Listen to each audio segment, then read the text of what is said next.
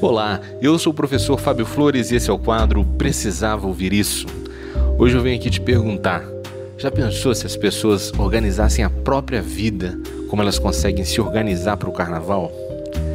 A gente está na semana que antecede o carnaval e eu já vejo muita gente com o carnaval todo organizado. Essas pessoas já sabem para onde vão viajar, já sabem as roupas que vão levar, já compraram as bebidas que vão levar, já sabem as atrações musicais que vão encontrar no lugar que escolheram para viajar, já sabem os pontos turísticos do lugar que vão passar os dias de folia e alguns já sabem até a desculpa que vão dar para não trabalhar na quarta-feira de cinzas.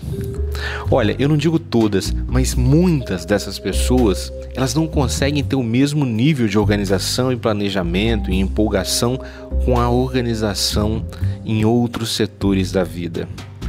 Tem gente que eu conheço que já está com a viagem do carnaval planejada desde o carnaval do ano passado. Já começou na quarta-feira de cinza a juntar dinheiro, a escolher a pousada, a juntar as pessoas para a excursão.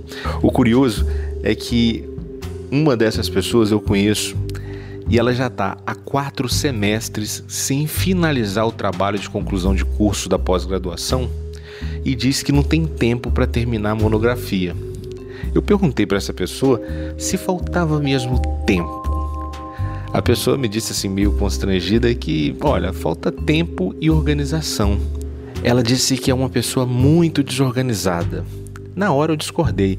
Eu disse que ela é uma pessoa muito organizada. Eu lembrei a ela que ela é uma pessoa que consegue planejar o carnaval com um ano de antecedência e isso é a prova definitiva que sobra habilidade de organização para ela. Daí ela disse o seguinte: olha, ah, mas carnaval é diferente, né? Eu perguntei, diferente por quê? Daí ela me disse: Ah, mas carnaval é diversão, TCC é chato pra caramba. E com base nesse depoimento dela, eu pude construir toda uma linha de raciocínio que eu vou compartilhar para vocês agora, né? Eu disse que a questão era onde ela estava lançando o foco. Porque ela conseguia olhar para o carnaval com foco no que ela iria ganhar. Ela conseguia ver com um ano de antecedência a diversão, a alegria, o prazer, as coisas boas daqueles quatro dias. Ela não lançava o foco dela no trabalho que dava para organizar uma excursão, ficar cobrando dinheiro dos outros, negociar com pousada, deixar de gastar dinheiro durante um ano para poder ter dinheiro para levar para viagem e tantas outras adversidades que as pessoas que vão viajar escolhem. Essas pessoas passam por pequenos desafios cotidianos, sabe? Tudo isso em nome da realização de uma boa viagem de carnaval. E existe trabalho também. Existe dor também na organização de um evento desse. Só que a pessoa está mirando na alegria, no prazer e na satisfação. Então a dor passa mais leve. Você não sente o peso da dor porque o que você vai ganhar faz essa dor parecer muito pequena. Eu, aproveitando dessa linha de raciocínio, eu perguntei para ela: "E o que você vai ganhar com a defesa do seu trabalho de conclusão de curso?"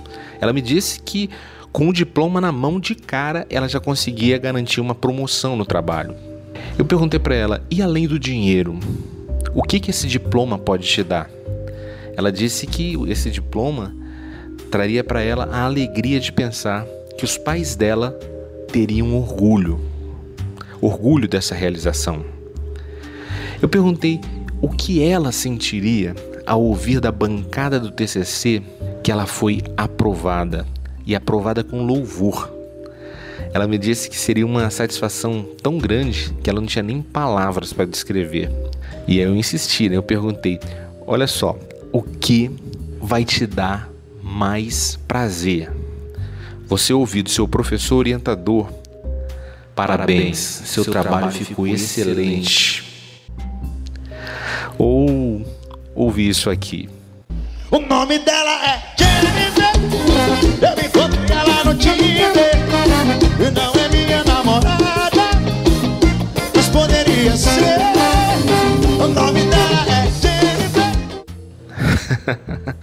ela riu e disse lógico que é a primeira frase.